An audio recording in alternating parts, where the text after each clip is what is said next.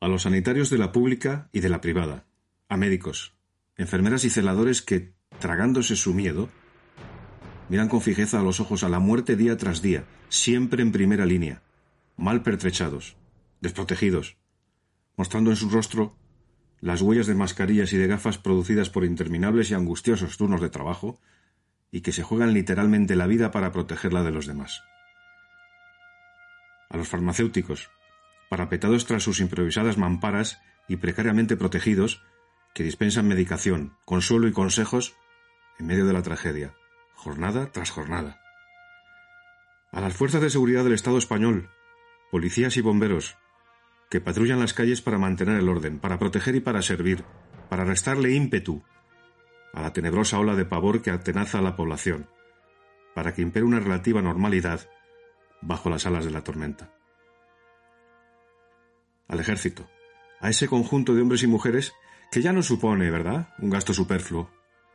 A esos valientes que con su callada y eficaz labor, con su indudable épica de sacrificio y entrega, dejan atrás el ansia de reconocimiento para servir a la sociedad a la que pertenecen sin condiciones, sin reservas, y sin prestar atención a la ingratitud y a la criminal, a la repugnante estupidez de unos cuantos delincuentes de provincias con lacitos amarillos en las solapas a los agricultores y ganaderos que día a día atienden sus labores sin desfallecer para llenar nuestras mesas de alimentos, peleando contra la desesperación, los escasos márgenes de beneficio y el abandono del sector rural por parte del gobierno. A las grandes cadenas de distribución de alimentos y de productos básicos, y sobre todo a las pequeñas tiendas de barrio, a esos indomables testigos de esperanza bajo la ventisca, que satisfacen puntualmente y con tremendo esfuerzo las necesidades de quienes apenas salimos de nuestros hogares. A los transportistas y repartidores, héroes al volante o en la bicicleta, duros, curtidos en el combate contra la soledad que siempre les acompaña y que pelean por asegurar puntualmente el abastecimiento de cuanto nos es necesario para la vida. A las grandes y pequeñas empresas que en estos momentos bárbaros vuelcan su trabajo, sus propiedades y su capacidad en auxiliar a sus semejantes, o en entretenerlos, o en divertirlos, o espantar sus fantasmas, reconociendo así su deuda con el tejido social que las alimenta y enriquece.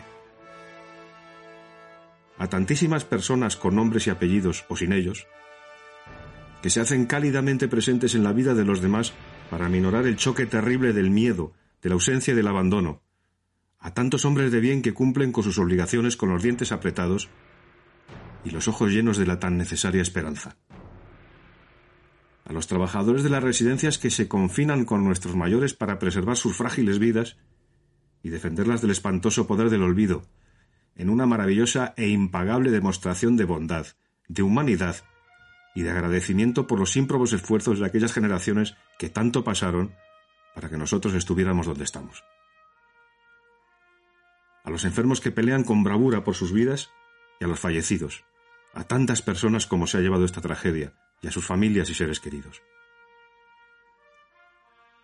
Para el bravísimo y noble pueblo español, en fin, para todos aquellos colectivos que sin quererlo yo se me queden en el tintero, un abrazo muy fuerte, de corazón, y un aplauso largo, larguísimo, de esos que rompen las manos, para todos ellos.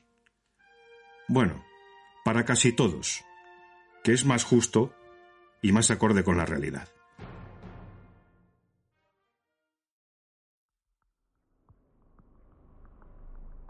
Hola amigos, ¿qué tal? Esto es Mantícora, el lado oscuro de la civilización. Y yo soy Mariano Gómez. Sed bienvenidos.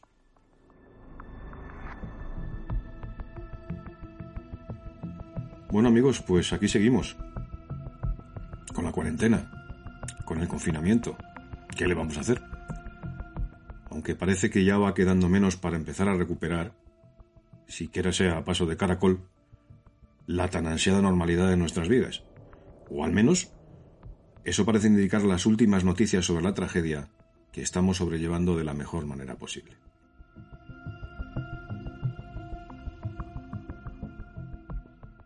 Vamos a hablar en el episodio de hoy de un asunto lleno de sombras, repleto de los espectros que nos acechan a diario camuflados entre las aguas tranquilas de la normalidad de nuestras vidas. Vamos a hablar de ese terrible peligro que habita silenciosamente entre nosotros hasta que se revela a los ojos del mundo con dolorosa y cruel claridad. Los asesinos en serie.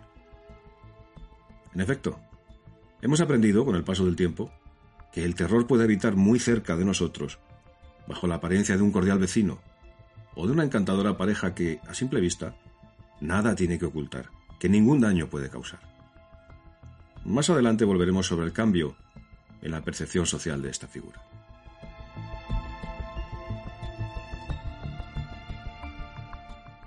Centremos entonces la materia. Para empezar, ¿qué es un asesino en serie?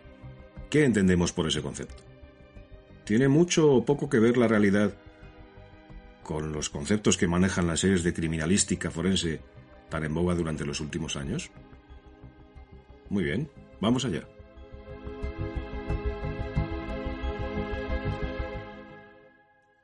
La denominación asesino en serie o asesino serial designa a un individuo que asesina a dos o más personas en un lapso de 30 días o más, con un periodo de enfriamiento, una especie de relajación, por así decirlo, entre cada asesinato, y cuya motivación se basa en la gratificación psicológica que le proporciona cometer dicho crimen.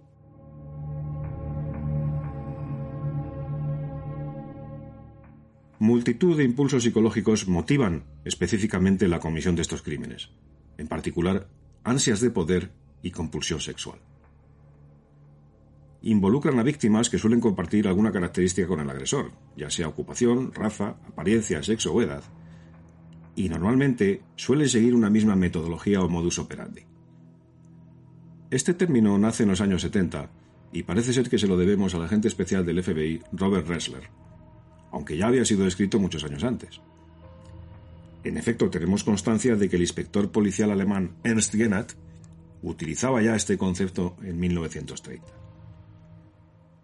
Esta expresión, la expresión asesino en serie, entró al lenguaje popular en gran parte debido a la publicidad que se dio a los crímenes de, del infame Ted Bundy y de David Berkovich, conocido como el hijo de Sam, a mediados de la década de los 70. Si bien es cierto que una de las primeras veces que se usó ese concepto, o ese término, por mejor decir, fue con el asesino de los torsos de Cleveland, precisamente en la década de los años 30.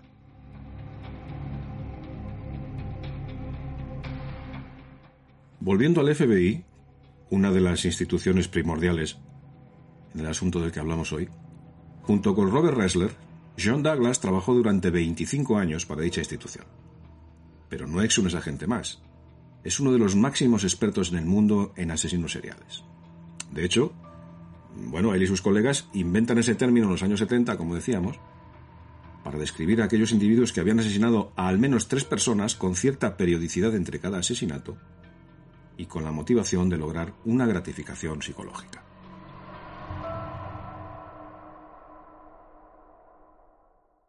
Douglas fue un pionero en el uso de lo que conocemos como perfilación criminal, es decir, en la elaboración de perfiles criminológicos de delincuentes peligrosos, esas herramientas tan útiles que vemos en funcionamiento en todas las series de ficción eh, forenses que podemos contemplar en televisión.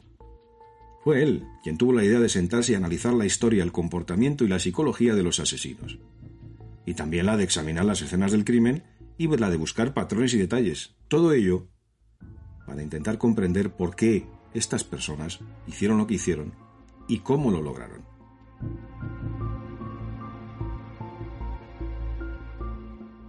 Entrevistó a decenas de asesinos en serie, entre ellos algunos de los más famosos como Ted Bundy, Charles Manson y John Wayne Gacy, alias este último el payaso asesino, personaje tristemente real que inspiró a Stephen King para escribir su novela It. Y hoy el amigo Douglas puede todavía recitar de memoria los detalles de muchos de los homicidios más espeluznantes de la historia reciente de Estados Unidos.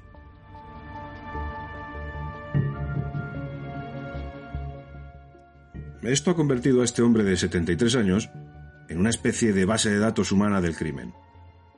Y también en la inspiración detrás de películas como El silencio de los corderos o de series como la última de Netflix, Mindhunter.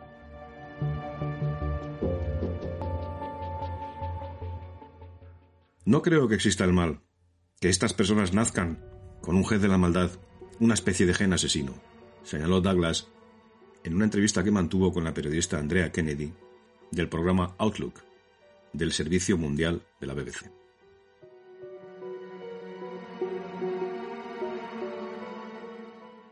Creo que estas personas se hacen malvadas y que son empujadas a cometer estos crímenes que ciertamente son espantosos, opinó el autor de varios libros, entre ellos The Killer Across the Table, el asesino del otro lado de la mesa, que acaba de publicarse.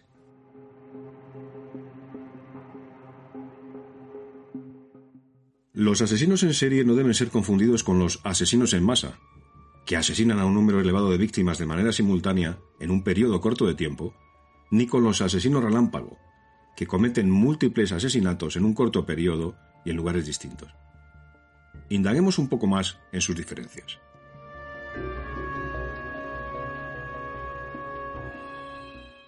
Como decíamos hace un momento, un asesino en serie es alguien que comete tres o más asesinatos durante un extenso periodo, con un lapso de enfriamiento entre cada crimen. En medio de sus delitos, mantienen una perfecta apariencia de normalidad, una condición que Herbie Cleckley y Robert Hare llaman máscara de cordura.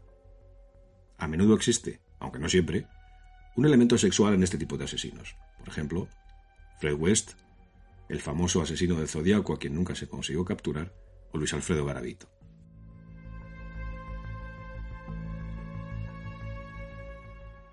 Un asesino en masa es, por otra parte, un individuo que comete múltiples asesinatos en una ocasión aislada y en un solo lugar, como decíamos. Algunas veces se suicidan a continuación, por lo que el conocimiento de su estado mental y, de qué los motiva a actuar de esa manera se deja muchas veces a la especulación. Los pocos asesinos masivos que han podido ser atrapados afirman rotundamente que no recuerdan con claridad el evento.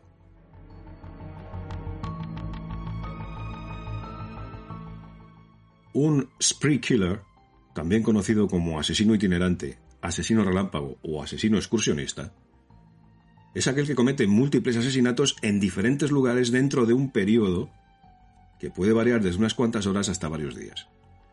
A diferencia de los asesinos en serie, no recuperan su comportamiento normal entre asesinatos, es decir, que su periodo de enfriamiento no incluye la máscara de cordura que citábamos hace un momento.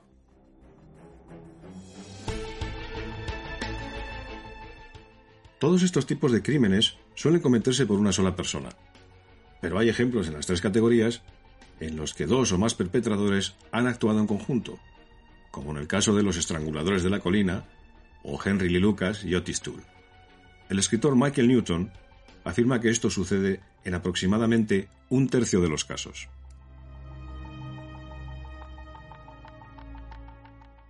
Cabría afirmar que existen otros tipos de asesinatos múltiples también, aunque a menudo están relacionados con grandes organizaciones y no con dos o tres asesinos. Es el caso de los genocidios y de los ataques terroristas. Los asesinos múltiples han sido y son en su mayoría varones, las mujeres representan la minoría en las estadísticas de asesinos en serie. Este tipo de delincuente con frecuencia padece sentimientos de inadaptabilidad e inutilidad, algunas veces debido a, humillaciones y abusos sufridos en la infancia, o también a la presión que sobre ellos ejerce la pobreza, por lo que ya en la edad adulta tienden a compensar esta situación con sus crímenes, lo que les proporciona pues, eh, una cierta sensación de poder y de venganza cumplida durante y después de cometer los delitos. El terror que sus acciones despiertan en comunidades enteras y la casi inevitable confusión inicial de la policía, bueno, pues no hacen sino incentivar dicha sensación de poder. Este aspecto motivacional los desliga de los asesinos a sueldo y otros asesinos múltiples, quienes están motivados obviamente por el lucro. Por ejemplo, en Escocia durante la década de 1820, William Burke y William Hare asesinaron personas en lo que se conoció como el caso del ladrón de cadáveres. Ninguno de los dos figura como asesino en serie en la mayoría de las definiciones de criminólogos, porque sus motivos fueron principalmente económicos.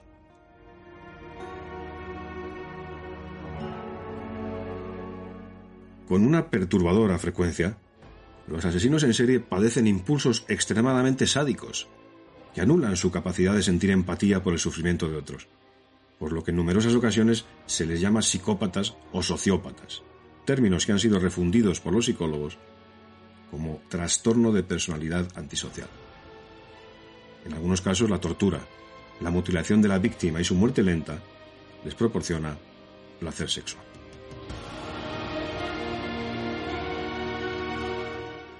Una de las preguntas del millón. ¿El asesino en serie nace o se hace? Bueno, pues abundando en la opinión de Douglas sobre la materia, opinión más que autorizada que ya conocemos, lo cierto es que la mayoría de los asesinos en serie tienen antecedentes enfermizos.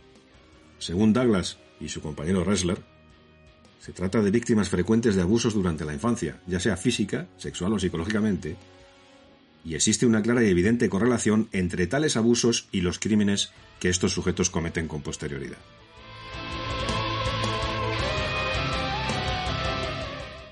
El elemento de fantasía en el desarrollo de los asesinos en serie resulta crucial. A menudo, fantasean acerca de asesinar durante y aún después de la adolescencia.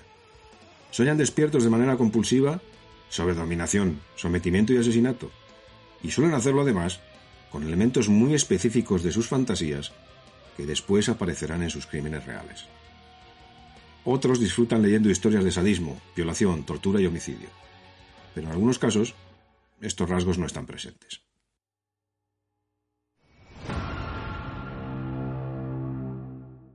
Algunos asesinos en serie presentan uno o más signos de alerta en su niñez, en lo que se conoce como el conjunto McDonald o la tríada psicopática. Eh, tales rasgos son piromanía, es decir, comenzar incendios invariablemente solo por la emoción de destruir cosas. Crueldad hacia los animales, relacionada con el zoosadismo. Todos los niños, pues hombre, les hemos cortado las patas a las arañas cuando éramos mm, chavales, pero los futuros asesinos en serie con frecuencia matan animales más grandes, como perros y gatos, cosa que suelen hacer para su propio exclusivo deleite sin que les importe gran cosa lo de impresionar a sus amigos. Presentan también enuresis más allá de la edad en la que los niños normalmente superan tal comportamiento. No obstante, bueno, tendríamos que mencionar que esta tríada de síntomas, desarrollada en 1963 y ampliamente utilizada en la investigación y elaboración de perfiles criminales, ha sido recientemente cuestionada por otros investigadores en la materia. Muchos expertos han afirmado que una vez que el asesino en serie comienza con sus actos delictivos, no puede parar, o solo puede hacerlo en contadas veces. Y algunos sostienen la opinión de que aquellos que no son capaces de controlar sus impulsos homicidas son más fáciles de atrapar que los demás.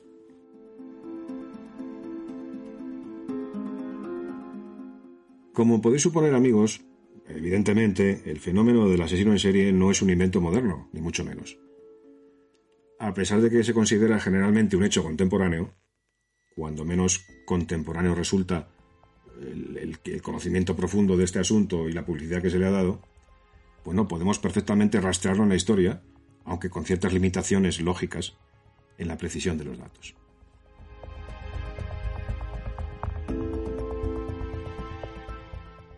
En el siglo XV francés, uno de los nobles más ricos del país, Gilles de Rais, Secuestró, violó y asesinó al menos un centenar de niños y muchachos.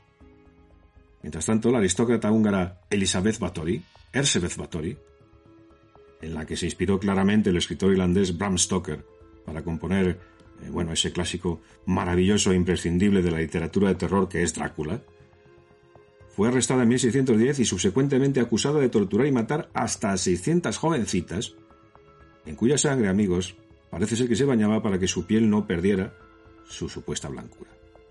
Además anotó minuciosamente en su diario todos sus asesinatos. La diferencia entre estos dos nobles sádicos y los asesinos en serie de hoy día, pues radica en que ambos eran ricos y poderosos. Si tenemos en cuenta la falta de una fuerza policial oficialmente establecida en la época y de medios de información activos durante aquellos siglos, bueno, pues podría muy bien ocurrir que hubiese otros tantos asesinos múltiples en aquellos entonces a quienes no se identificó o cuya existencia y hazañas no fueron difundidas.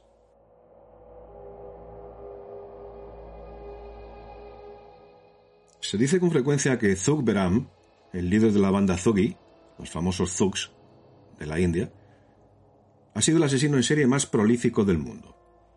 Según numerosas fuentes contrastadas, se estima que él mismo asesinó a 931 personas por estrangulación mediante una tela ceremonial o rumal, que en idioma hindi significa pañuelo, que usaba la secta que creó y dirigió entre 1790 y 1830 y en la India.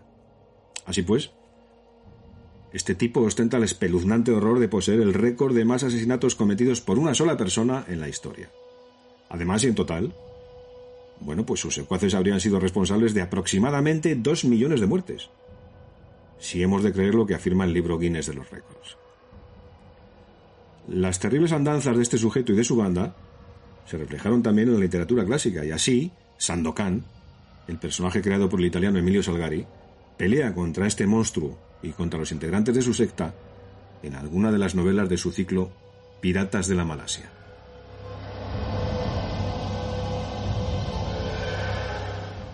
En México vivió un asesino en serie de mujeres en 1880 llamado Francisco Guerrero Pérez, el chalequero. El chalequero mató a 20 mujeres después de violarlas para luego decapitarlas tirando sus restos en los alrededores del río Consulado, en la Ciudad de México. El caso de Guerrero podría situarse en el apartado de asesino misionero, ya que argumentó que mataba a las mujeres para evitar que fueran infieles. Qué detalle, ¿eh? Fue apresado en 1888, saliendo en libertad en 1904, y volvió a matar a una anciana. Fue entonces sentenciado a muerte, aunque murió en 1910 de tuberculosis.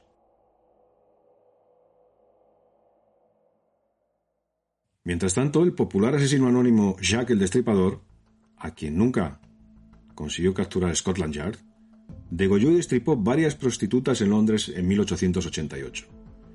Realmente desconocemos el número exacto de víctimas, como mínimo cuatro y probablemente seis.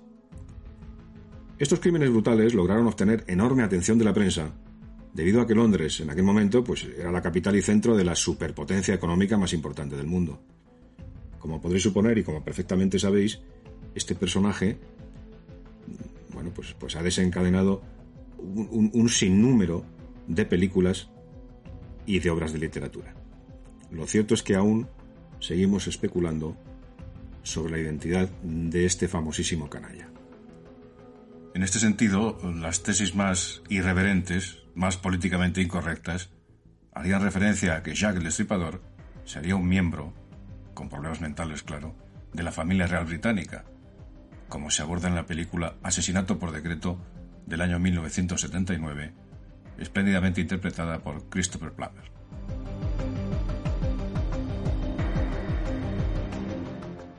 Joseph Bacher fue ejecutado en Francia en 1898 después de confesar el asesinato y mutilación de 11 mujeres y niños, mientras que el asesino en serie estadounidense H. H. Holmes fue ahorcado en Filadelfia en 1896 después de confesar 27 asesinatos.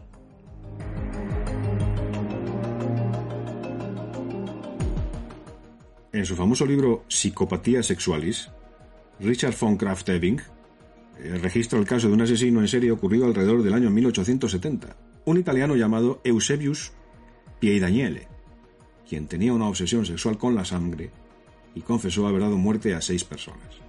Mientras tanto, ¿qué ocurría en nuestro país?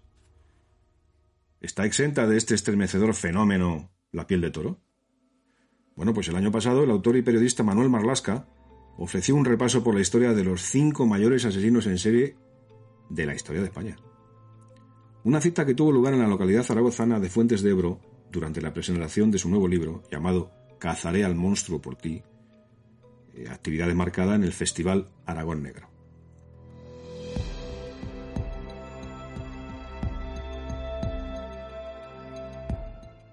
El ser humano tiene una extraña fascinación por los malos, debido en parte a lo que hemos visto en el cine. Sin embargo, la realidad es bien distinta. Así comenzaba su exposición hablando de personajes de ficción sobradamente conocidos como Dexter o Hannibal Lecter. El periodista aseguró que aunque en el terreno de la ficción hay barra libre, bueno, pues en la realidad se trata de personas poco interesantes que lo único que tienen en común es el dolor que han dejado en otras personas.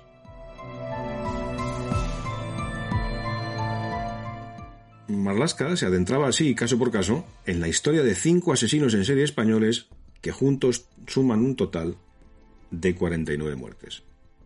Comenzó su relato con José Antonio Rodríguez Vega, apodado el Mataviejas. un albañil de Santander que acabó con la vida de 16 mujeres en tan solo ocho meses. Fue entre agosto de 1987 y abril de 1988, y entraba en casa de estas mujeres, que tenían entre 60 y 93 años, con la excusa de hacer alguna reparación o chapuza, afirma el periodista.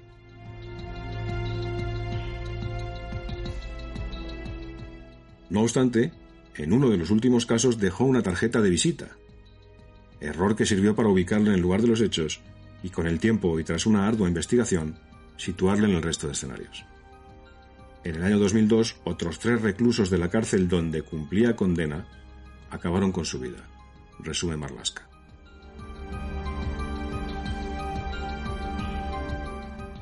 Entre 1987 y 1994, Francisco García Escalero, apodado como el Mata Mendigos, causó una gran conmoción en Madrid tras acabar con la vida de 11 indigentes.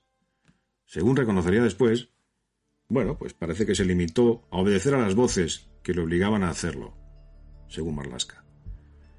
En este caso fue condenado a 30 años y murió en un centro psiquiátrico penitenciario en 2014.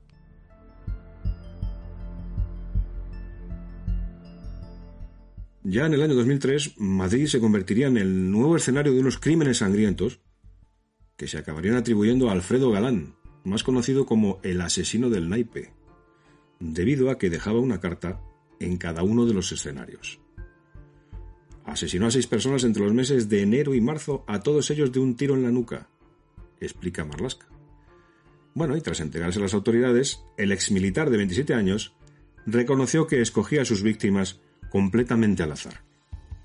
Se demostró que llevaba tiempo sin tomar su medicación, antineuróticos, y claro, contaba con un arma que había sido muy popular entre los soldados que habían regresado de misiones internacionales, como era su caso, admite Marlaska. Bueno, quien asegura que su detención se habría acabado por producir tarde o temprano.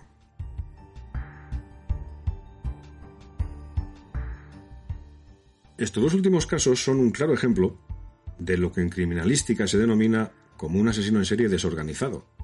Es decir, aquel que actúa por impulso y deja tras su paso una escena de crimen caótica. En este asunto incidiremos un poquito más tarde durante este episodio. Es importante separar la enfermedad mental de estas actuaciones, pues no todos acaban convirtiéndose en criminales, más bien una minoría, indica nuestro experto. Y recuerda además que no deben confundirse con aquellos que presentan una psicopatía. Un psicópata es cruel, carece de empatía y distingue perfectamente entre lo que está bien y lo que está mal, admite el autor.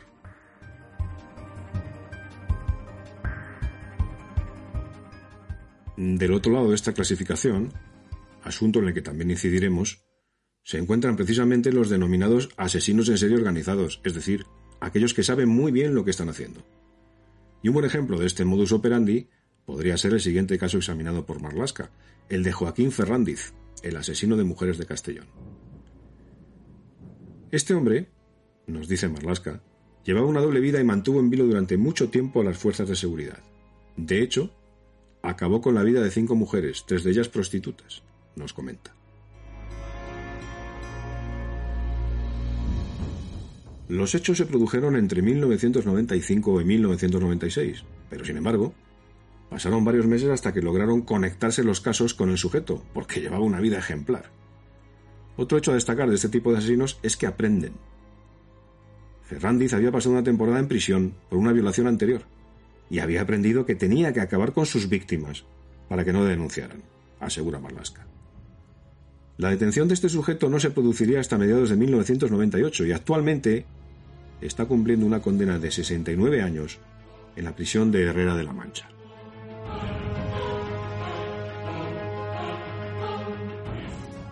El caso más reciente de los expuestos por Marlaska fue el de Joan Vila, más conocido como el celador de Olot, que acabó con la vida de 11 ancianos en la residencia La Caritat, en Gerona, entre 2009 y 2010.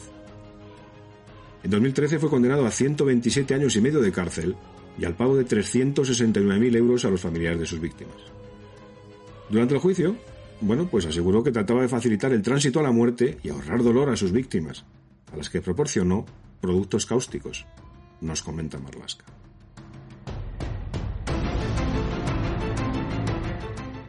Marlaska presentó en este mismo acto su nuevo libro, Cazaré al monstruo por ti, libro que gira en torno a la historia del pederasta de Ciudad Lineal y de la Operación Candy, que concluyó con su detención. En este caso, los hechos tuvieron lugar entre 2013 y 2014 y se saldaron con la detención de Antonio Ángel Ortiz en Santander. El investigador y periodista, bueno, pues quiere hacer hincapié en la labor que llevaron a cabo los policías a cargo del caso. Tan solo contaban con la información de sus víctimas, las víctimas de Antonio Ángel Ortiz, niñas de entre 5 y 9 años. Finalmente, y tras una larga investigación, lograron conectar a Ortiz con cada uno de los casos. En este libro, dice Marlaska, no encontraréis detalles ni descripciones escabrosas, ya que tan solo quería poner el foco en la vocación de servicio de estos profesionales.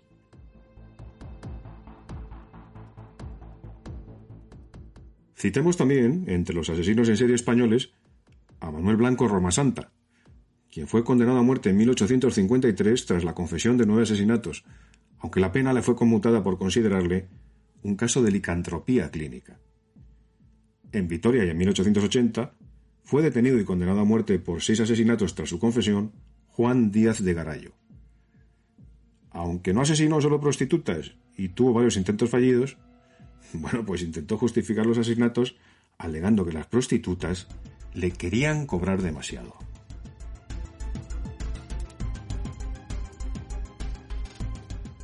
Bueno, como, como supongo que sabréis, también hay una tipología que se ocupa de la clasificación de este tipo de delincuentes. Respecto a ella, el FBI, sin demasiada precisión, categoriza a estos asesinos dentro de dos tipos diferentes, los organizados y los desorganizados según comentábamos hace un momento. Los asesinos organizados suelen disfrutar de un coeficiente intelectual superior a la media, de 110 en adelante, y planifican sus crímenes muy metódicamente, muy despacito, por lo cual pues, pueden tardar años en realizar un asesinato. A veces asesinan por despecho o debido a trastornos de muy diversa naturaleza, y para encubrirse pueden intentar involucrar a otras personas en la planificación de los hechos. Por lo común, secuestran a las víctimas, después de ganar su confianza, matándolas en un lugar y deshaciéndose de ellas en otro. En ocasiones, este tipo de persona busca entre su pasado a personas que formaron parte de su vida y que la marcaron de alguna manera. Suelen actuar engañando de muchas formas, y si hay personas extrañas entre ellos y su objetivo, las estudian y llegan a crear toda una cantidad de circunstancias para volverlas en contra de ese objetivo o para separarlas del mismo. Pueden tardar años en lograr esto, en separar al objetivo del obstáculo, pero son tremendamente pacientes. Conseguido en su caso este propósito, pues se acercan de forma pasiva y con muchas mentiras y engaños a la persona elegida. Consiguen así alcanzar su meta, que es hacer daño a esa persona previamente seleccionada como víctima, y su manera de actuar puede ser matar a la víctima o provocarle sufrimiento, por ejemplo, haciéndole daño físico a un ser querido o a su entorno, ya se trate de familia directa del objetivo o del ese ser querido actual, o ensañándose con su objetivo inicial. Por ejemplo, el tristemente famoso Ted Bundy se ponía en el brazo un molde de yeso falso pidiendo a las mujeres que le ayudaran a llevar unos libros hasta su vehículo, donde las golpeaba con fuerza dejándolas inconscientes para poder perpetrar sus crímenes.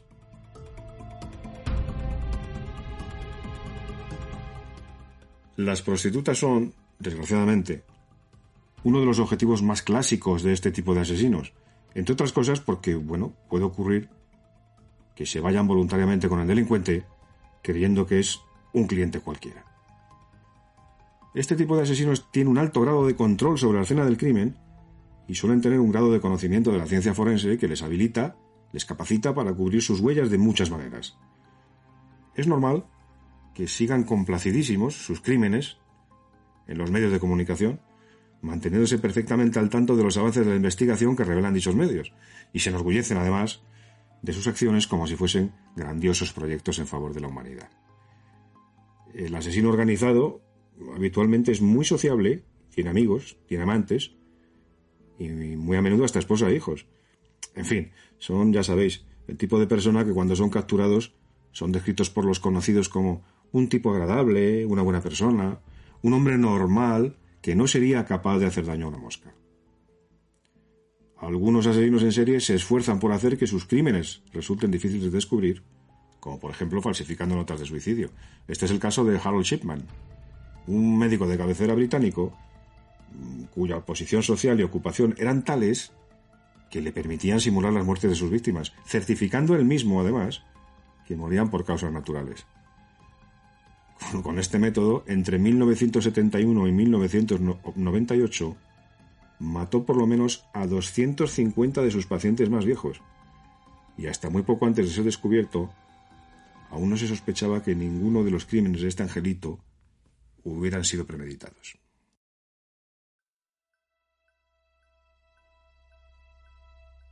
En el otro extremo de este espectro, los asesinos desorganizados tienen un coeficiente intelectual entre bajo y mediocre, es decir, entre 80 y 95, y su principal característica criminológica consiste en cometer sus crímenes impulsivamente. Mientras que el asesino organizado, como hemos visto, saldrá con el claro objetivo de cazar a su víctima, el desorganizado matará a alguien cuando quiera que surja la oportunidad y contadas veces se molestará en deshacerse del cuerpo, dejándolo en el mismo lugar en el que encontró a su presa. En general llevan a cabo ataques eh, sorpresa, asaltando a sus víctimas sin previo aviso, y lo clásico es que ejecuten rituales que creen imprescindible llevar a cabo una vez que la víctima se encuentre muerta. Por ejemplo, necrofilia, mutilación, canibalismo, todo este catálogo de barbaridades que os podéis suponer. Es frecuente que se trate de personas mm, muy poco sociables, con muy pocos amigos, y suelen hacer gala de un historial de problemas mentales y ser descritos por sus conocidos como excéntricos o incluso como un poquito extraños, un poco raritos. Tienen poca conciencia sobre sus crímenes, curiosamente, y es posible que en ocasiones bloqueen los recuerdos de sus propios asesinatos. Uno de los casos recientes más conocidos que encajan con este perfil es el de Francisco García Escalero, el Matamendigos, a quien hemos hecho referencia hace unos momentitos, como recordaréis.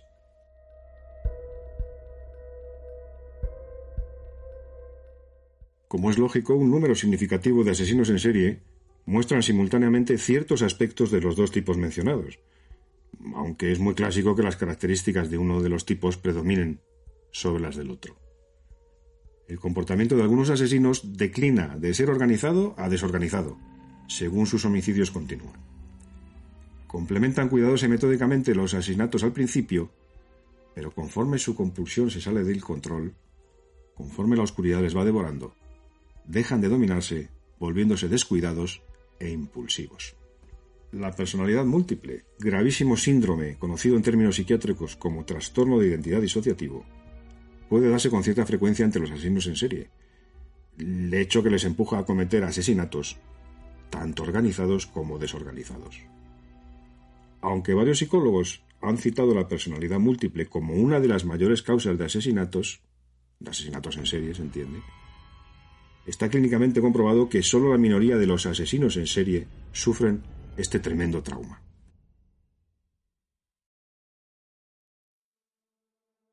Estos dos patrones a los que acabamos de referirnos, el organizado y el desorganizado, están relacionados con los métodos de los asesinos en serie. Pero en consideración a los motivos que les impulsan, podemos hablar de cinco categorías diferentes.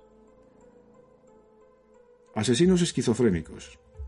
Muy en contra de lo que el imaginario colectivo afirma, porque es lo clásico que oímos, este tío está loco y tal. Rara vez los asesinos en serie son esquizofrénicos o están motivados por alucinaciones o voces en sus cabezas.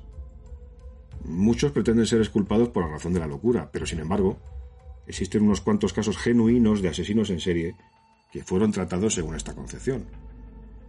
Por ejemplo, Herbert Mullin masacró a 13 personas después de oír unas voces que le dijeron que los asesinatos eran necesarios para evitar que hubiera un terremoto en California, según cuenta él. Por su parte, Ed Gein alegó que al comerse los cadáveres de mujeres que se asemejaban a su madre, difunta claro, podía preservar el alma de ella en su propio cuerpo. Mató así a dos mujeres que le recordaban a su madre y se comió a una de ellas, siendo arrestado precisamente mientras realizaba los correspondientes preparativos para consumir el segundo cadáver. Utilizó también la carne de cadáveres exhumados para confeccionarse un traje de mujer para sí mismo y de esta manera poder convertirse en su madre, al tiempo que no cesaba de conversar consigo mismo con voz de falsete. Después de su arresto fue ingresado en una institución mental por el resto de su vida. No sé vosotros, pero a mí me recuerda muchísimo ese inolvidable personaje de Anthony Perkins en la película Psicosis. Los llamados asesinos apostólicos o misioneros justifican sus actos porque eliminan a cierto tipo de personas que consideran indeseables, como prostitutas o miembros de cierto grupo étnico. Lo que, bueno, se traduce para ellos en que sus actuaciones son beneficiosas para la sociedad. Que nos hacen un inmenso favor, vamos, al matar a sus víctimas. Robert Picton, Gary Ridgway, Mark David Chapman, John Bodkin Adams y Eileen Warnos son a menudo descritos como asesinos apostólicos. Curiosamente, en el caso de Warnos, llevado a la pantalla con tremendo éxito por Charlize Theron, en una película llamada Monster que me, me permito sugeriros si no la habéis visto, las víctimas no eran prostitutas, sino los clientes de estas. La diferencia entre otros tipos de asesinos en serie y los asesinos apostólicos radica fundamentalmente en que las motivaciones de estos últimos no son sexuales.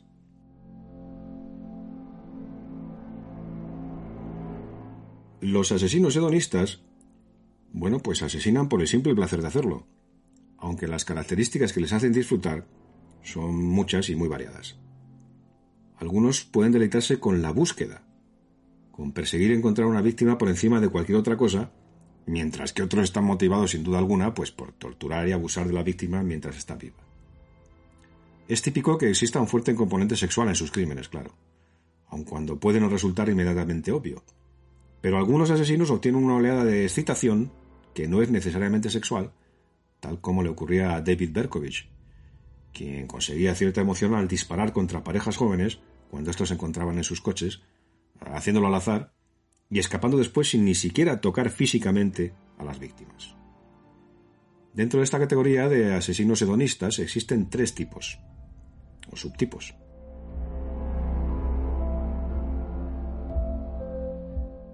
El primero es el asesino motivado por emoción, quien mata por eso, por la emoción que siente mientras su víctima muere. La víctima tiene que estar consciente durante el ataque para que el asesino pueda recibir el máximo placer posible. No suelen ejecutar actos sexuales tras el óbito de la víctima, puesto que el objetivo real del asesino motivado por emoción, como hemos dicho, lo que le proporciona placer y excitación, es sentir el terror de sus víctimas antes de que éstas mueran.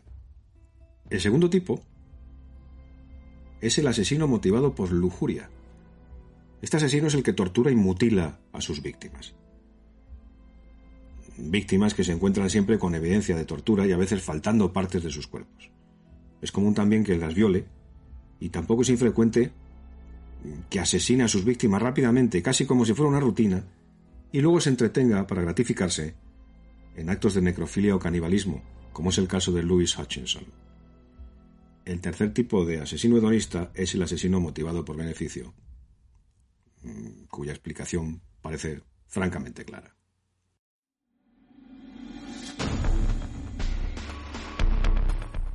Respecto a los asesinos por lucro, otra clasificación de los motivos que pueden inducir a una persona a convertirse en un asesino en serie, hay que aclarar que la mayoría de los criminales que cometen asesinatos múltiples con fines materiales, tales como los asesinos a sueldo, no son clasificados como asesinos en serie, porque están motivados precisamente por ese afán de lucro, por algún tipo de ganancia o de beneficio económico, en lugar de estarlo, en lugar de ser empujados por una compulsión psicopatológica.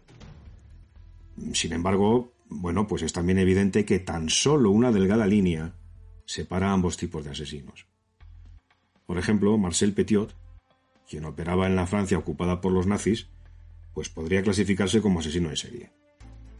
Haciéndose pasar por un miembro de la resistencia francesa, Petiot atraía con engaños a judíos ricos a su casa con la excusa de que podía sacarlos clandestinamente del país para salvarlos de la persecución nazi.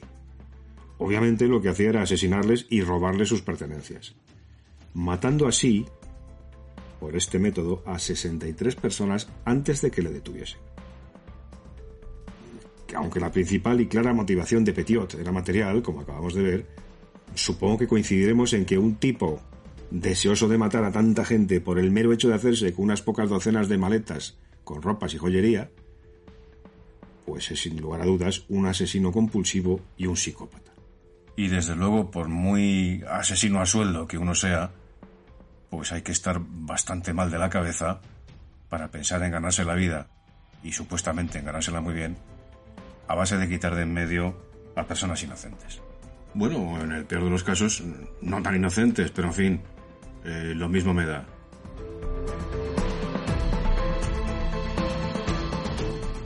Los asesinos controladores, los asesinos que buscan lograr poder o control sobre sus víctimas, son los más comunes. Su principal objetivo a la hora de matar es obtener y ejercer poder sobre la víctima, como hemos dicho. Es muy habitual que hayan sido maltratados de niños, lo que les lleva a sentirse impotentes en grado superlativo. Por ello, muy a menudo encuentran satisfacción con prácticas que están vinculadas a las formas de abuso que sufrieron ellos mismos. En justa correspondencia, digamos, en justa venganza. Aunque muchos asesinos de este tipo abusan sexualmente de sus víctimas, difieren de los asesinos hedonistas en que la violación no es motivada por lujuria, sino que consiste, o que la entienden, en otra forma de dominación sobre la presa. Es muy común que algunos asesinos en serie presenten características propias de más de uno de los tipos a los que, a los que hemos aludido, como es lógico, ¿no? Por ejemplo, el asesino británico Peter Sutcliffe parece ser un asesino demente y a la vez misionero, toda vez que afirmó que escuchaba voces que le ordenaban que limpiara las calles de prostitutas. Bueno, como veis, amigos, siempre en el candelero estas pobres mujeres, siempre como objeto de deseo, o como objeto de odio, o como objeto de obsesión de todo este tipo de, de delincuentes. Supongo, como decíamos, que debido, entre otras cosas, a la facilidad que tienen para acceder a ellas. Si a esa facilidad añadimos los impulsos sexuales desviados que suelen sentir una gran parte de estos criminales en serie, bueno, pues la combinación es evidentemente explosiva, letal. Pero vista, siquiera sea por encima, la clasificación, ahondemos más en el complejo proceso mental que lleva a un sujeto a culminar su carrera delictiva como asesino en serie. Porque, bueno, en realidad lo que yo creo que nos da morbo, lo que nos aterroriza, lo que nos fascina, lo que a algunos les puede quitar el sueño es qué se cuece en la cabeza de un sujeto que acaba convirtiéndose en un asesino en serie. ¿Qué tipo de procesos psicológicos experimenta hasta llegar a mostrarse al mundo como el monstruo que en realidad es?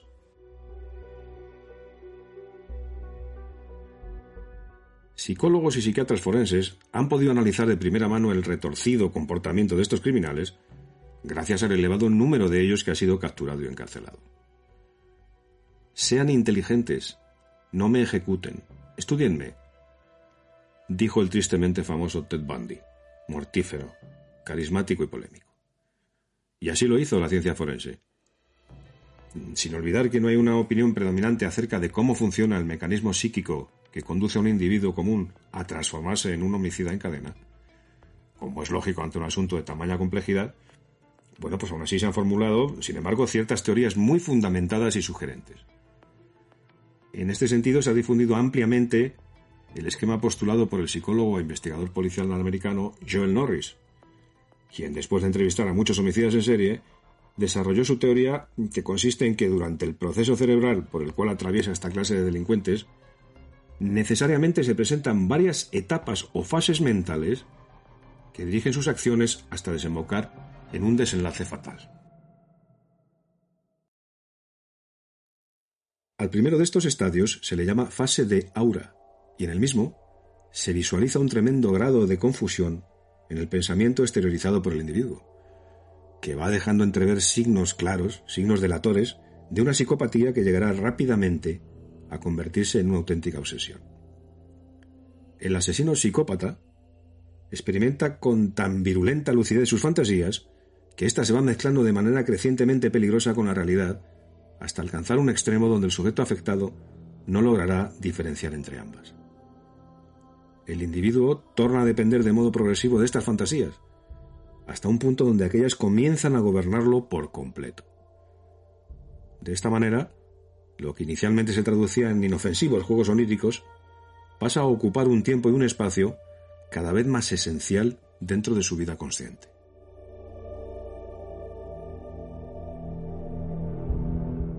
La segunda etapa de este tremendo viaje a la locura mereció el nombre de fase de búsqueda. En ella el maníaco toma la irrevocable decisión de perpetrar el crimen y comprende que para ello debe hallar una víctima adecuada a sus particulares necesidades. Hay psicópatas que al llegar aquí, a este punto, se dan por satisfechos con reafirmar sus fantasías e imaginar que consuman el delito, pero sin ir más allá. Pero si la resolución de asesinar deviene más poderosa, entramos de lleno en la fase de seducción, que es aquella en la cual el futuro asesino establece contacto con posibles objetos de agresión, al tiempo que despliega su magnetismo individual y su dialéctica. Comienza realmente a disfrutar con su actuación y busca hacer bajar la guardia a su oponente, preparando el camino para un ataque de improviso. En esta etapa, algunos perturbados pueden contenerse y conformarse con haber establecido ese contacto con eventuales víctimas para luego retroceder. Sin embargo, la mayoría ya no son capaces de reprimirse ni de detenerse y ascienden al siguiente escalón dentro de esta neurosis conocido como fase de caza. En la etapa de cacería se avanza abruptamente desde la cautelosa pasividad hacia una actividad febril. El asesino ya ha escogido el tipo de presa humana que considera apropiado y se apresta a entrar en contacto decisivo con ella.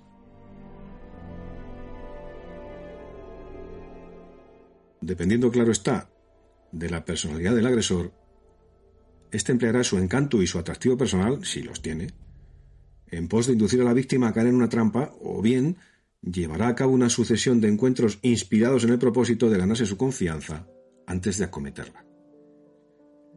El tiempo que consume este estadio de su proceso mental pues puede prolongarse durante semanas o, meses, o bien durar apenas unos instantes. Lo cierto es que esta etapa inevitablemente se cumple siempre antes de entrar en la denominada fase de captura. Esta fase comporta el quinto hito dentro de la anómala conducta psíquica del criminal. Aquí es cuando el asesino, literalmente hablando, se despoja de su máscara y hace uso de la fuerza a fin de retener a su presa o para conducirla donde quiere. Se trata, amigos, de un punto de no retorno. La sorprendida víctima cobra conciencia por primera vez de las intenciones letales que animaban a su contraparte, y debido a ello, a que ha descubierto su juego, ahora el matador ya no podrá echarse atrás.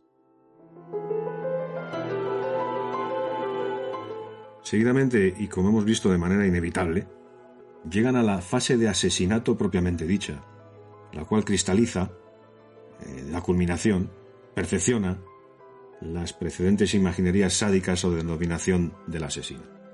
En este momento, el criminal pierde por completo cualquier atisbo de percepción de la realidad y se embarca de lleno a la realización a cualquier precio de sus planes y deseos. Ha desembocado tristemente en la fase que justifica la existencia de todas las etapas anteriores.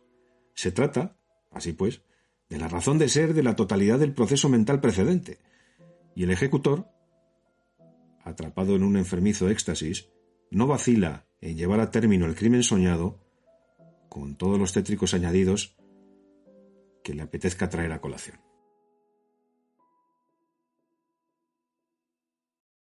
Y por fin, a la última de las instancias de este patológico impulso cerebral se la designa fase de depresión. Tan solo se llega a ella una vez consumada efectivamente la agresión física. La excitación despertada por el acto de asesinar ha alcanzado su paroxismo definitivo. Después, el maníaco queda abrumado bajo una intensa depresión y abulia, lo cual no quiere decir, ojo, eh, cuidado, que sea capaz de reconocer la maldad de sus actos, y mucho menos aún que pueda sentir remordimiento. Comprende, eso sí, con meridiana claridad, que el placer esperado mm, no fue tanto como imaginó, y hasta se le puede ocurrir, hasta puede pararse a calibrar, que los riesgos son demasiado grandes en comparación con el resultado, que no es nunca tan satisfactorio como él esperaba, por razón de su enfermedad. Sin embargo, si efectivamente se trata de un psicópata homicida, si de verdad es un auténtico psicópata de pies a cabeza, esta fase de depresión no dura mucho, y poco después, el sujeto se desplaza de nuevo de manera sistemática por el proceso que acabamos de examinar, que solamente cesará en su repetición si el asesino enferma, queda incapacitado o si es capturado, o si muere.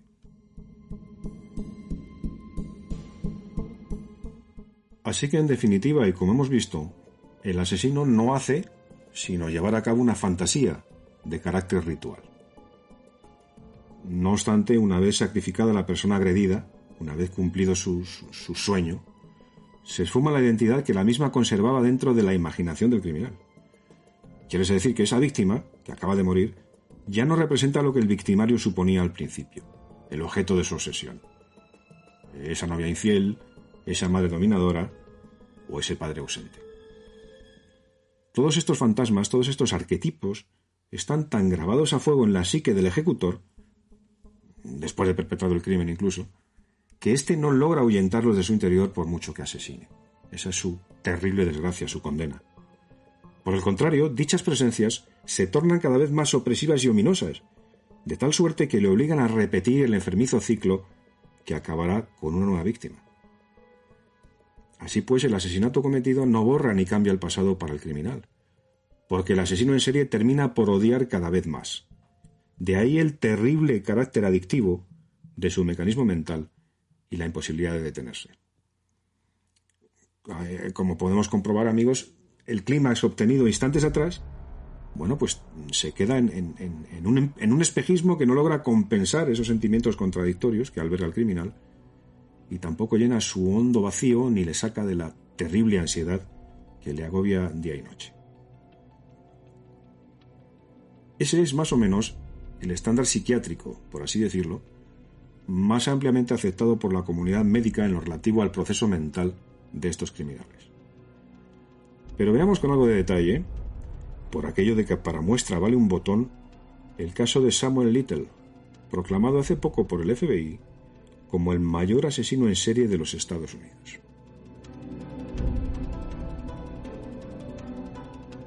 El amigo Samuel Little, un hombre de raza negra, recuerda haber matado a 93 mujeres.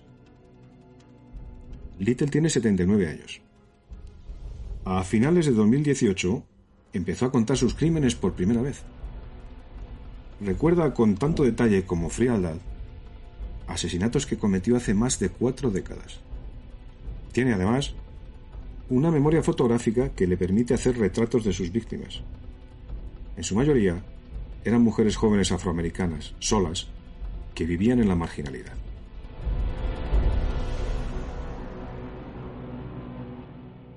Tras escuchar las confesiones de Little, el FBI está pidiendo ayuda a todos los cuerpos policiales del país y a los ciudadanos para ayudar a poner nombres a esas historias tremendas que está escuchando de labios de este anciano. A mediados de octubre de 2019, el FBI anunció que ya había conseguido probar 50 de esos crímenes. La cifra es relevante porque convierte a Little oficialmente, sin discusión alguna vaya, en el mayor asesino en serie de la historia de Estados Unidos. El anterior, Kerry Ridgway, fue condenado por 49 asesinatos.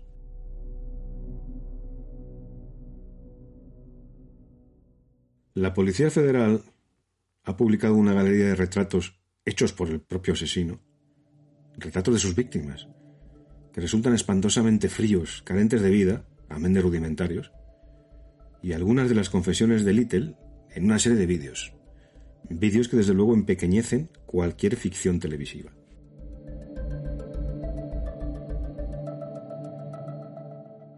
En una de estas grabaciones, Little cuenta la historia de Ruth, mujer negra de tono claro. Estamos en las afueras de Little Rock, Arkansas, en 1992 o 1993. Ah, amigo, me encantaba. He olvidado su nombre. Espera, creo que era Ruth. Era bien grande. Tenía los dientes torcidos. Tenía hueco entre los dientes. Sí, eso es. Y era de un color de piel claro, miel. Y su pelo no era muy largo. Según cuenta el propio Little quien la recogió de una casa donde estaba con otras mujeres fumando crack.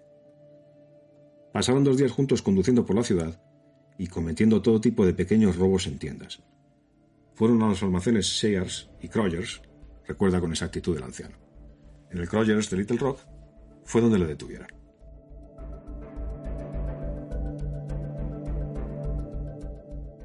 Aquella pobre mujer no sabía qué hacer ella sola, así que se quedó en el coche, aparcada en la tienda. Se quedó hasta que el dueño llamó a la comisaría y retiró los cargos solo para que Little fuera a llevársela de allí. Me dejaron ir. Little se ríe mientras lo cuenta. Es un abuelete, como hemos dicho, de 79 años contando encantado de la vida una anécdota más de su larga existencia. El vídeo de la entrevista al que hacemos referencia omite la parte en que mató a aquella mujer. El fragmento termina con Little contando que la llevó a un campo de maíz donde había un montón de basura. Aparqué el coche mirando hacia afuera para poder ver si venía alguien. La saqué del coche. Pesaba mucho para cargarla. Así que simplemente la saqué del coche y la dejé ahí, sobre la basura.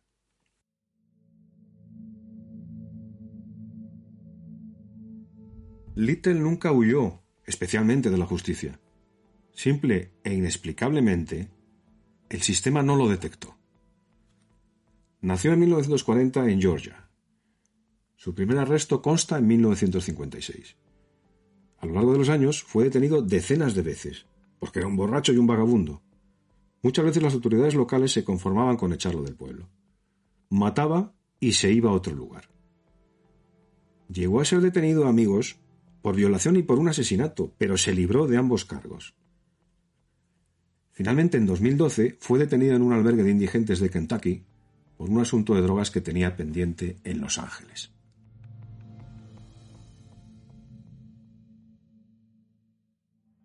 Y en ese momento, el ADN de Little resolvió de golpe tres crímenes de los archivos de la policía de Los Ángeles. Carol Alford, de 41 años, cuyo cuerpo fue hallado en un callejón en 1987. Audrey Nelson, de 35, hallada en un contenedor en 1989. Y Guadalupe Apodaca, de 46, cuyo cadáver fue abandonado en un garaje ese mismo año. Little negó las acusaciones hasta el final. Dos pruebas físicas tenían restos de su ADN.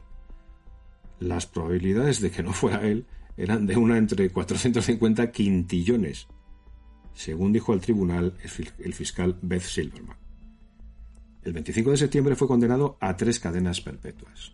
Yo no lo hice, gritó durante la vista.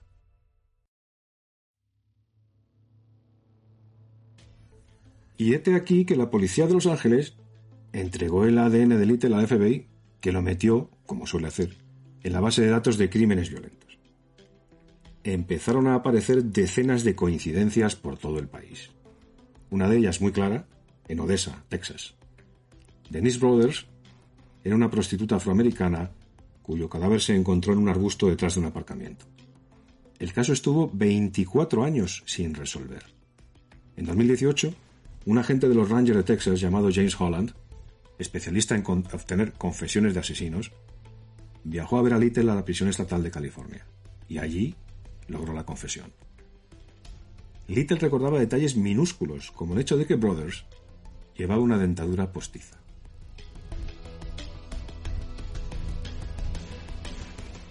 Little quería cambiar de prisión. A cambio, hablaría. De manera que fue extraditado a Texas con la promesa de que no sería condenado a muerte. Allí, Holland conversó con él durante 48 días seguidos en sesiones de varias horas. Confesó 65 asesinatos, amigos. Nada menos que 65 asesinatos. Año y medio después de la primera confesión, Little está de vuelta en la prisión estatal de California y sigue hablando. Va por 93.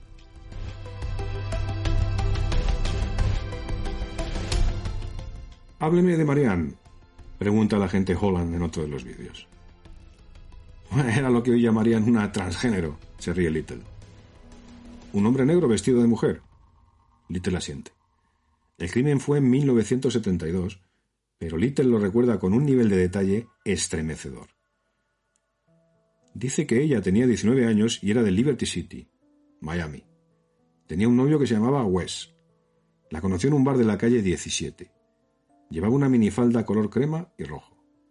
La subió en su coche Pontiac Le y condujo por la autopista I-27 en dirección a Fort Lauderdale. Entró por un camino lateral que se adentraba en los pantanos. Y finalmente dejó el cadáver boca abajo, sobre el barro. No sabe el sitio exacto y cree que el cuerpo nunca fue hallado. Las confesiones de Little amigos, abarcan 45 años y 37 ciudades en 14 estados de la Unión. Tres mujeres en Phoenix, Arizona. 10 en Miami, Florida. 18 en Los Ángeles, California. Una sola en muchos sitios. El crimen más antiguo que recuerda fue en 1970 y el último en 2005. En un reportaje de 60 Minutes de la CBS, emitido el pasado 6 de octubre, las cámaras muestran un encuentro entre Holland y Little, en el que el preso dice, Me he salido con la mía en numerosos asesinatos de mujeres durante 50 años. ¿Dónde has matado más? le pregunta Holland. Ah, fácil. En Miami y en Los Ángeles.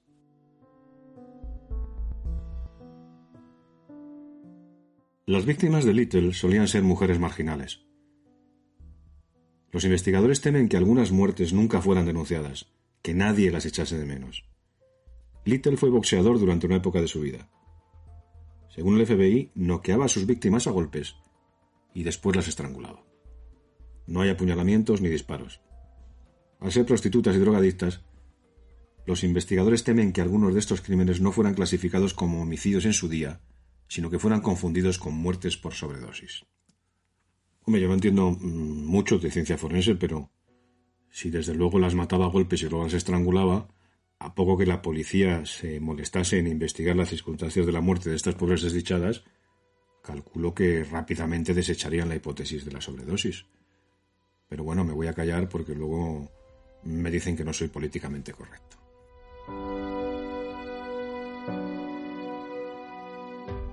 En el reportaje al que hacemos mención, Holland dice que lo primero que le llamó la atención es lo listo que es Little.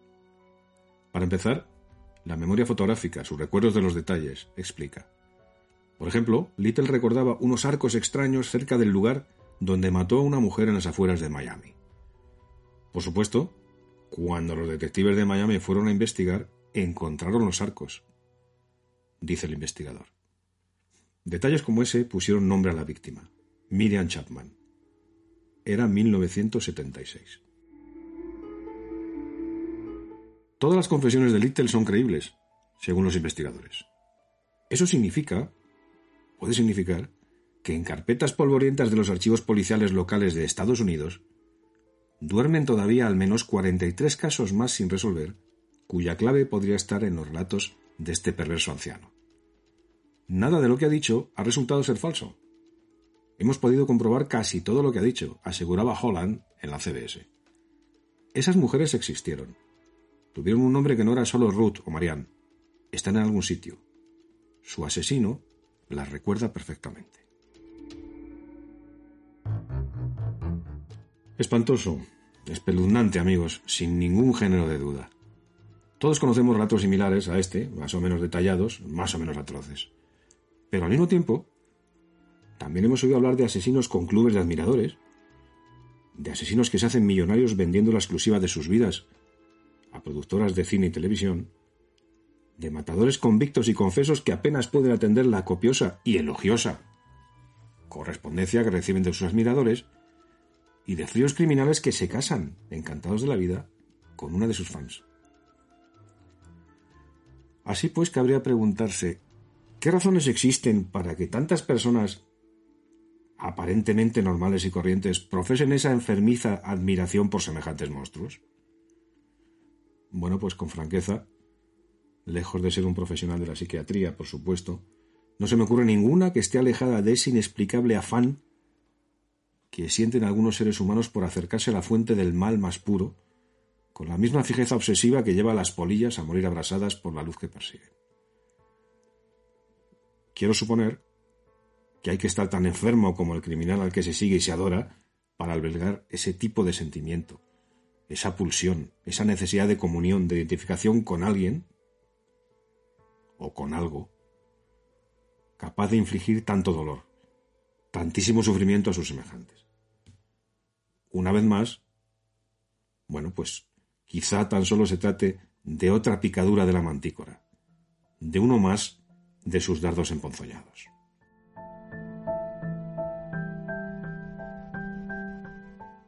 Bien es verdad que hubo una época en la que el asesino en la ficción se le representaba de forma que, aun siendo humano, bueno, pues no tuviese nada que ver con lo que entendemos como tal.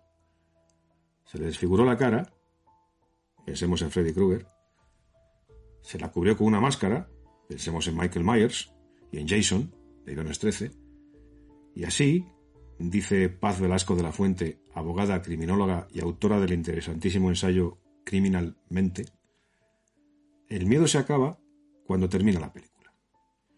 Pero claro, hoy en día la cosa ha cambiado. Puede que American Psycho, el clásico de Bret Easton Ellis, filmado en 1991, abriera la veda en lo que a la representación del psicópata como alguien que podría pasar por humano sin llegar a serlo se refiere. Tengo todas las características de un ser humano, carne, sangre, piel, pelo, pero ni una sola emoción clara e identificable, excepto ira y aversión. Decía de sí mismo Patrick Bateman, el protagonista de la novela de la película, magistralmente interpretado por Christian Bale, como recordaréis. Algo parecido, algo muy similar, ocurría en Henry, retrato de un asesino. La cinta que había intentado aproximarse a la mente de un asesino en serie y que tardó nada menos que cuatro años en estrenarse, pudo hacerlo en 1986 y no lo hizo hasta 1990, porque no recibía otra calificación de las autoridades que no fuera la de X, cine X.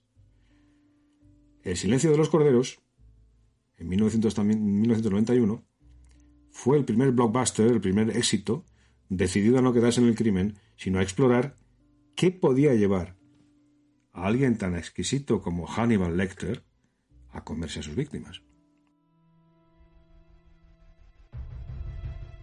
Respecto al elegante doctor, nos comenta Velasco.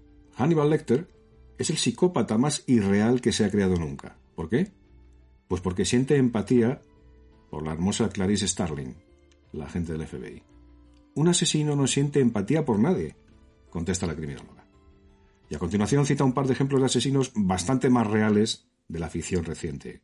Anton Chigurh, de No es país para viejos, de Corman McCarthy, y César, de la cinta de Jaime Balagueró, mientras duermes. ¿Mujeres? ¿Mujeres asesinas en serie? Pues también las hay. Amy Dunn, la protagonista de Perdida, de Gillian Flynn. Desde el año 2000, mm, bueno, pues se tienen en cuenta los rasgos del psicópata real para crear personajes de ficción. Se basan en el DSM-5, el Manual de Diagnóstico Estadístico de los Trastornos Mentales, nos comenta la criminóloga Paz Velasco. Claro, eso evidentemente les hace mucho más reales. Pensemos en el asesino padre de familia encantador de The Fall, que guarda la libreta con los horarios en los que podrá asaltar a sus posibles víctimas en la habitación de su hija. Bueno, pues parece un tipo triste, un tipo atareado, normal y corriente. Eso ha hecho que nos den más miedo y que queramos explicarnos por qué son así. Que queramos conocerlos para poder distinguirlos. Es decir, si antes el asesino desaparecía cuando la película terminaba, ahora nos llevamos a casa. Para Velasco, el auge de ficción y de no ficción al respecto, pues tiene mucho que ver con ese cambio en la representación social que nos hacemos del asesino en serie. No sabemos, insisto, si llevados por esa extrañísima fascinación de lo prohibido o por qué tipo de impulso psicológico. Así pues, y llevados de ese creciente interés, bueno, pues se publican libros sobre tipos que durante años se escribieron, se cartearon o se entrevistaron con psicópatas como el libro The Last Victim, A True Life Journey into the Mind of the Serial Killer, de Jason Moss y Jeffrey Kotler, y el famoso libro Dentro del monstruo, del criminólogo del FBI, Robert Ressler, a quien ya conocemos, que lo escribió junto con Tom Schachman, otro criminólogo. También se rodan películas, por ejemplo, sobre la adolescencia del despiadado Jeffrey Dahmer. La película se llama My Friend Dahmer, estrenada en 2017, Película que intenta aproximarse, bueno, pues a, lo que quiera que fuera que este tío tuviera en la cabeza antes de cometer su primer asesinato de los 17 que cometió. O se examina a conciencia también en el cine la figura aparentemente angelical de Carlos Eduardo Robledo Puch, el asesino en serie más famoso de Argentina, en la película El Ángel, estrenada en 2018 y que todavía puede verse en varias plataformas de contenido. O se lleva a la pantalla el libro estudio de John Douglas y Marco Shaker, los investigadores reales que hay detrás de los detectives ficticios de Mindhunter, la nueva serie de Netflix que comanda David Fincher, que es responsable de otro asesino en serie desquiciadamente terrorífico, el Kevin Spacey, que tuvimos ocasión de contemplar en la tremenda Seven, y de la radiografía de otro más, en Zodiac, y que se propusieron trazar el más ambicioso mapa de la mente del criminal serial hasta la fecha. ¿Cómo lo hicieron? Estos dos investigadores. Bueno, pues entrevistando a criminales de la talla de Edmund Emil Kemper III, que mató primero a sus abuelos, con solo 15 años amigos, y luego a ocho chicas a las que recogía en la autopista y a las que hacía todo tipo de cosas. El hombre, en tanto que depredador, sale de caza y mata para hacer realidad una fantasía. Como la fantasía es superior a lo que ocurre en la realidad, vuelve a matar para intentar llegar a sentir lo que imagina, pero nunca va a poder alcanzar tal nivel de intensidad, nos aclara Velasco. Estaríamos así pues, amigos, en cualquier caso, hablando de una tendencia del mercado, de la sociedad, que intenta satisfacer la necesidad del lector y el espectador por saber más sobre este tipo de delincuentes? Bueno, eh, Francisco Martínez, que es editor de Ariel, del sello que tiene lo más parecido a una publicación regular sobre este escabroso asunto, asegura que no solo hay un público académico para este tipo de libros, sino que es cada vez más un público general el que se interesa por ellos. Está hablando de los estudios de Vicente Garrido, profesor de criminología y autor de Asesinos múltiples y otros depredadores sociales, para quien el serial killer se ha convertido en un icono cultural como expresión suprema de la psicopatía. Y bueno, como Velasco añade a este particular, serial killer nos da miedo porque no está loco, ni su aspecto exterior le, le delata. Podría ser perfectamente el vecino de nuestro rellano. Garrido afirma que es complicada la divulgación al respecto, porque se corre el riesgo de crear categorías o explicaciones que muchas veces no hacen justicia a la realidad, porque ésta es tan compleja y matizada como la propia vida humana. Bueno, está claro, pero de todas formas, aún así, nada le fascina más al hombre que intentar entender lo que resulta incomprensible. Porque por más que lo sea para un ser humano corriente, yo añado afortunadamente, claro, todo asesino tiene razones poderosas para actuar del modo en que lo hace, remata Garrido. Las ventas de sus libros, de algunos hemos vendido más de 20.000 ejemplares, apunta el editor, confirman una tendencia que, para Martínez, han consolidado plataformas como Netflix, con su programación. Ahora que sabemos que el monstruo está ahí y tiene nuestro mismo aspecto, queremos aprender a reconocerlo, añade.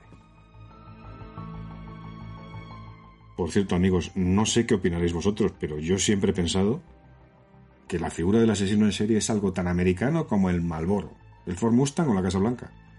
Pese a que, como hemos visto, hay serial killers de todas las nacionalidades. No obstante, la pregunta para mí sigue en el aire. ¿Por qué hubo tantos asesinos en serie en los Estados Unidos durante los años 70 y 80? Veamos algunas teorías que intentan explicar la abundancia de esa macabra cosecha. De acuerdo con la información de varios investigadores, hacia finales de los años 60 comenzó a incrementarse la frecuencia de este tipo de crímenes que alcanzaron su pico en los años 80. Se calcula que durante esa década operaron unos 200 asesinos en serie solo en los Estados Unidos. Y después esa tasa descendió en los años siguientes. El criminalista James Alan Fox, junto a la Universidad del Noreste en Boston, señaló que el aumento de los criminales seriales en ese espacio de tiempo, donde aparecieron personajes como Ted Bundy, Jeffrey Dahmer y John Wayne Gacy acechando en las calles de Estados Unidos, tiene muchas raíces. Primero y principal, el periodo al que aludimos coincide con un incremento de los crímenes violentos en Estados Unidos y Canadá. La sociedad en ese entonces estaba bajo el influjo de grandes cambios. La gente se estaba mudando más y sabía poco de su entorno.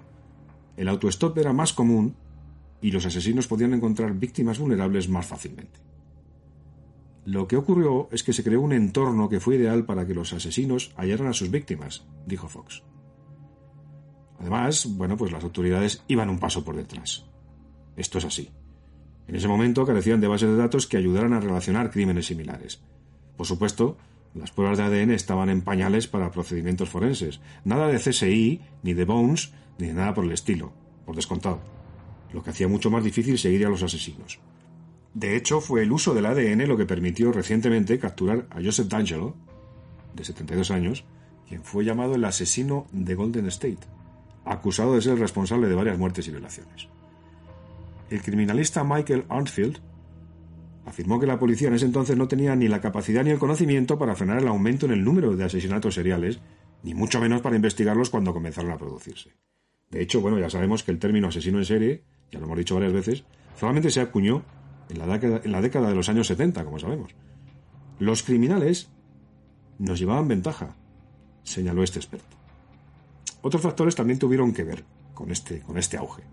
La cobertura de los medios y, cómo no, la enfermiza fascinación del público con los asesinos en serie crearon un efecto de bola de nieve. También influiría el desarrollo de las autopistas interestatales. Fijaos qué cosa más aparentemente más tonta, ¿no? Pues es cierto.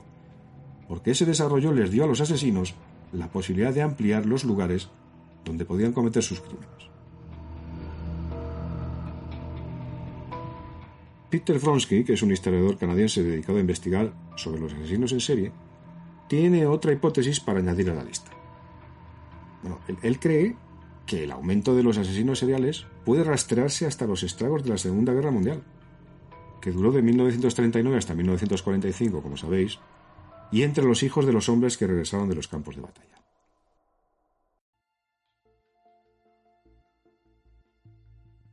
Y esta es una idea que Bronsky desarrolla en su libro Los hijos de Caín, una historia sobre los asesinos en serie. Buscando los orígenes de este fenómeno, el historiador se dedicó a revisar la vida de los asesinos, pero especialmente su infancia. Los asesinos seriales vienen de nuestra sociedad, apuntó. No son alienígenas que llegaron de otro planeta, son chicos que crecieron para convertirse en criminales seriales. En el transcurso de sus investigaciones, bueno, este historiador logra determinar que muchos de los asesinos seriales eran niños durante la Segunda Guerra Mundial y los años de la posguerra, un periodo en el que los efectos de la guerra y sus horrores no se discutían abiertamente. Fue una guerra que llegó a unos niveles de violencia que no habíamos visto antes, afirmó Bronsky. Muchos de los asesinos en serie no se han referido de manera oficial a sus padres, pero los que lo han hecho señalan a menudo que regresaban del campo de batalla en un estado traumático. Y claro, muchos veteranos de guerra se convirtieron en abuelos, en hijos de hombres traumatizados en el campo de batalla que se transformaron en adultos emocionalmente saludables, así como muchos salieron de hogares rotos. Por lo que Bronsky destaca que hubo un aumento, no demasiado pronunciado, de los asesinos seriales entre 1935 y 1950. Además de esto, espera, cree que es conveniente, que los sociólogos y los criminalistas examinen con mayor detenimiento la vida de los padres de estos asesinos seriales y de sus relaciones familiares. El autor canadiense también llamó la atención sobre el hecho de que la cultura popular en la era de la posguerra fue un factor que contribuyó al fenómeno, especialmente mediante las revistas sobre crímenes que eran muy vendidas en Estados Unidos y que contenían imágenes sexualmente violentas. En el centro de su trauma, del de aspirante a serial killer, estaba la familia quebrada y en ese momento la cultura prácticamente le proporcionaba a ese aspirante un guion para que su fantasía se convirtiera en realidad, afirmó Bronsky. Para Arnfield, la teoría de Bronsky es plausible. Eh, afirma que hubo una, una gran agitación en la sociedad en las décadas de la posguerra. La aparición de los suburbios y el cambio de la demografía del país llevó a mucho movimiento, transitoriedad, muchas familias rotas, que es de donde vienen estos asesinos seriales, coincidió. Anfield, al igual que Bronsky, mm, bueno, pues cree que hay una tendencia similar, atentos amigos, una, una tendencia similar en este siglo, con la crisis financiera de 2008, guerras y ataques terroristas, a lo que sin duda, y desgraciadamente apunto yo, se me ocurre, habrá que sumar la pandemia que estamos sufriendo hoy mismo, todo ello, todas estas circunstancias, bueno, pues eh, según estos dos autores, podrían generar un fenómeno similar en las décadas por venir. Estamos viviendo un cuadro similar en términos de polarización y agitación, y eso podría producir otra era dorada de los asesinos seriales, dijo Anfield. No estamos del todo seguros de cuándo y por qué se puede producir ese cambio, señaló el mismo, el mismo autor. Un informe de la Unidad de Comportamiento del FBI señaló que no hay una sola causa o factor identificable que conduzca al desarrollo de un asesino en serie. Más bien, hay una multitud de factores que contribuyen a su desarrollo. El factor más importante es la decisión personal del asesino en serie de elegir concretar sus crímenes, agrega el FBI. Es un cóctel de causas, nunca es una sola cosa, dice Ronsky, para explicar lo que impulsa a estos criminales a cometer este tipo de homicidios. Por eso creo que es demasiado pronto para descartar el mal que describe la Biblia, sea lo que sea lo que se describe allí. Se cura en salud del canadiense. Bueno, pues eh, visto todo lo visto, parece ser que mi primera impresión sobre los serial killers como típico producto made in USA no estaba tan descaminada, ¿nos parece? Bueno, y que coste que no tengo nada en contra del alegre pueblo americano. Más bien, todo lo contrario.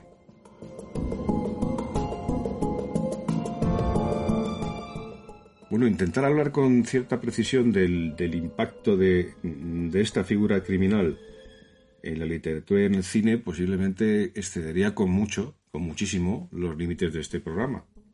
Pero en fin, eh, sí, mm, voy a comentaros las últimas películas, las últimas novelas y las últimas series que se ocupan de este asunto por si fueran de vuestro interés. Como películas tenemos El Ángel, 2018, de Luis Ortega, que todavía puede verse, en plena década de los 70, un carismático y encantador jovencito se convirtió en el asesino en serie más famoso de Argentina. Esta película cuenta su historia. My Friend Dahmer, de 2017, firmada por Mark Meyers, trata la vida de Jeffrey Dahmer, que mató a 17 hombres entre 1978 y 1991. Antes, fue un chaval raro que hacía pedazos a sus mascotas, amigos. La cinta de Mark Myers, eh, bueno, pues presenta el morbo de que fue rodada en la casa en la que creció este asesino. En cuanto a últimas novelas, pues bueno, por ejemplo tenemos Magnetizado, publicado por Anagrama en 2018, de Carlos Busquet. En el Buenos Aires de 1982 se producen cuatro asesinatos idénticos en una semana que resultaron ser obra de un post-adolescente. La novela es un viaje a la mente de ese chaval y aquella fantasmal y maldita semana. Evidentemente, como podéis suponer, la temática es la misma que la película El Ángel que hemos mencionado hace un momentito. Avenida de los Gigantes, Anagrama 2014, de Mark Degain.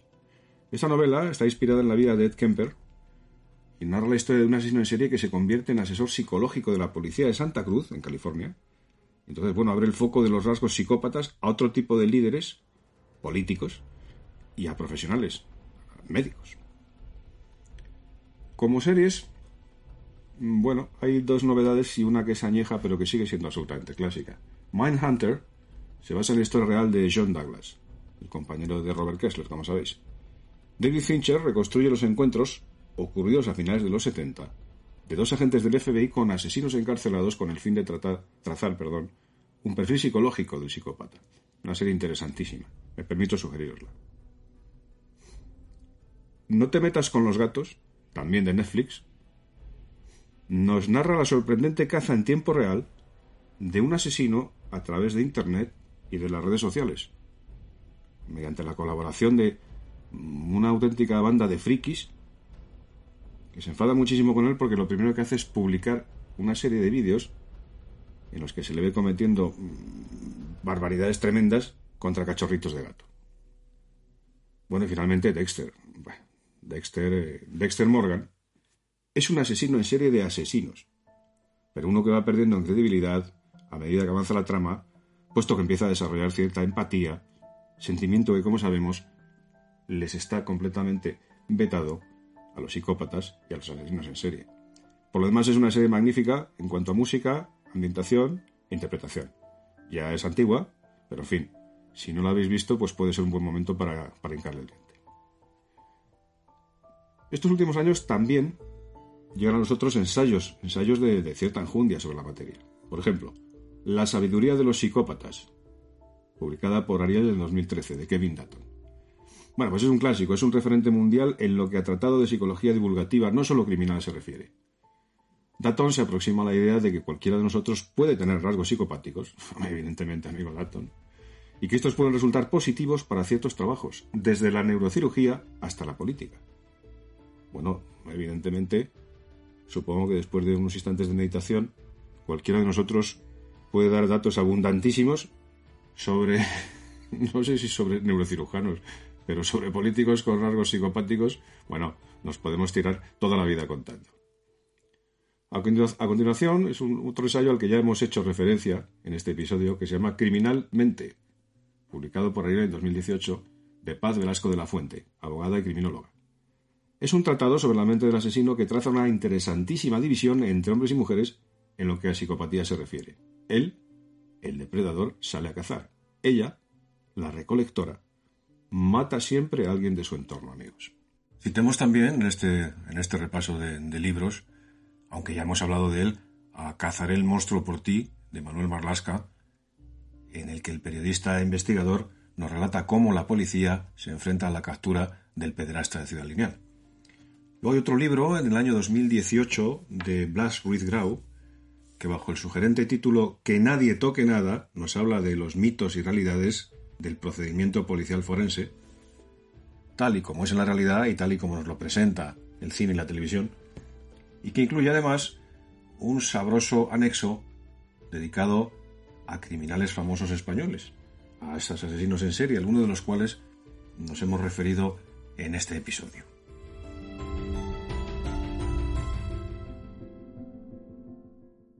Y finalmente, Asesinos Múltiples y otros depredadores sociales, también de Ariel, también de 2018, de Vicente Garrido. En este último libro, el criminólogo se pregunta qué motiva a un asesino múltiple y qué lo diferencia de un asesino en serie. Y también si un terrorista debe ser considerado como homicida múltiple. En fin, como veis hay una serie de, de, de documentación muy interesante bueno, pues para entretener las largas horas de nuestro cautiverio, amigos. Hasta aquí el episodio de hoy. Lo cierto y verdad es que llevamos una larga temporada y lo que nos queda, claro. Hoy, día 4 de abril, ya se ha prolongado, o ya se ha dicho que se va a prolongar el aislamiento hasta el 26 de este mismo mes mínimo. Así pues, efectivamente, llevamos, como decía, una larga temporada sumidos en una tremenda angustia, armados tan solo con la certeza indiscutible de que la vida siempre se abre camino, de que siempre se prolonga a sí misma. Bueno, como si repetirnos tal afirmación una y otra vez fuera el único mantra que nos une aún con lo que fuimos en un pasado cercano, con lo que eran, con cómo eran nuestras vidas en ese mismo pasado inmediato, que sin embargo se nos antoja lejanísimo ya. No creo, desde luego, que pensar en la oscuridad que puede albergarse, como hemos visto, en el corazón de un vecino cualquiera, del dueño del kiosco de prensa al que le compramos el periódico, o del amable estanquero que nos surte de tabaco, nos vaya a aportar demasiada tranquilidad. Pero bueno, la vida es así. La mantícora es así. También es cierto que las estadísticas juegan a nuestro favor. El FBI concluye que en un país tan espectacularmente violento como el suyo, menos del 1% de los asesinatos son cometidos por asesinos en serie. Bueno, y además, de momento, de momento, no somos americanos, ¿verdad? Como siempre, amigos, hoy más que nunca, un abrazo muy fuerte y muchas gracias por estar ahí. Venceremos, sin duda alguna. Ah, y ya sabéis, quedaos en casa.